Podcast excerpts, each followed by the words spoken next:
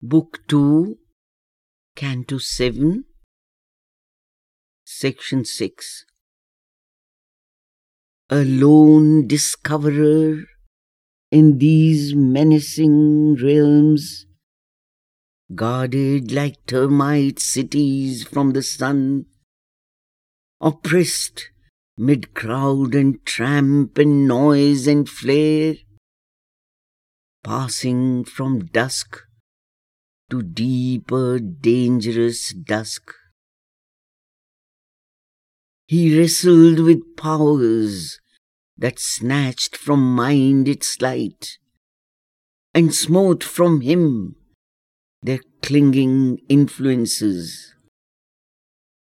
Soon he emerged in a dim, wall-less space. For now the peopled tracts were left behind. He walked between wide banks of failing eve. Around him grew a gaunt spiritual blank, a threatening waste, a sinister loneliness that left mind bare to an unseen assault, an empty page on which all that willed could write, stark, monstrous messages without control. A travelling dot on downward roads of dusk, mid barren fields and barns and straggling huts, and a few crooked and phantasmal trees, he faced a sense of death and conscious void. But still a hostile life unseen was there whose death-like poise, resisting light and truth, made living a bleak gap in nullity.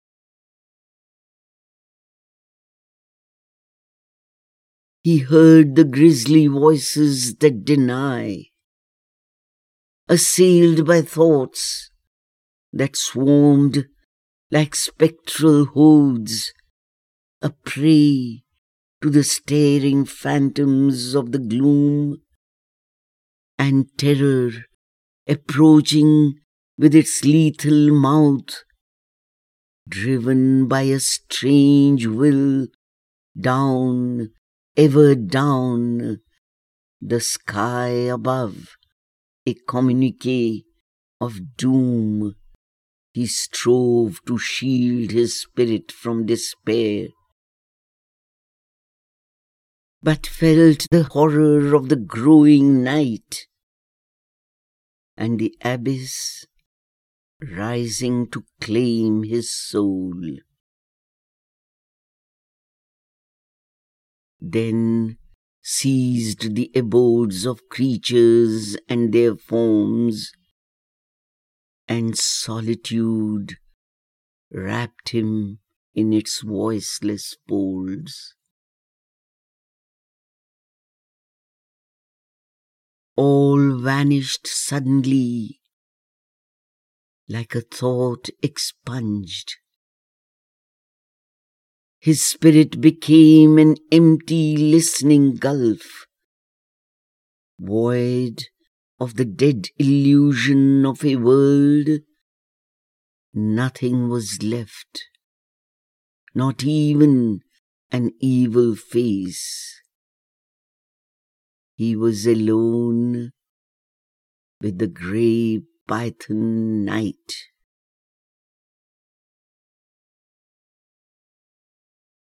A dense and nameless nothing conscious mute, which seemed alive, but without body or mind, lusted all beings to annihilate, that it might be forever nude and sole.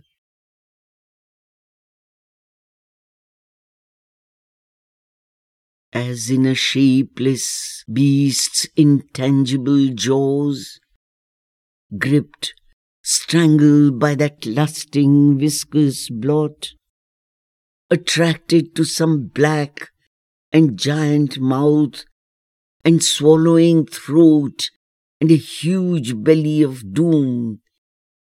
His being from its own vision disappeared, drawn towards depths that hungered for its fall.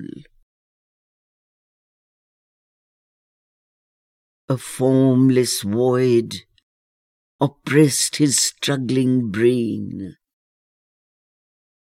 A darkness, grim and cold, benumbed his flesh. A whispered grey suggestion chilled his heart. Healed by serpent force from its warm home, and dragged to extinction in bleak vacancy. Life clung to its seat with cords of gasping breath. Lapped was his body by a tenebrous tongue. Existence smothered, travailed to survive. Hope strangled, perished in his empty soul. Belief and memory abolished, died. And all that helps the spirit in its course. There, crawled through every tense and aching nerve, leaving behind its poignant, quaking trail, a nameless and unutterable fear. As a sea nears a victim bound and still, the approach alarmed his mind forever dumb, of an implacable eternity of pain, inhuman and intolerable.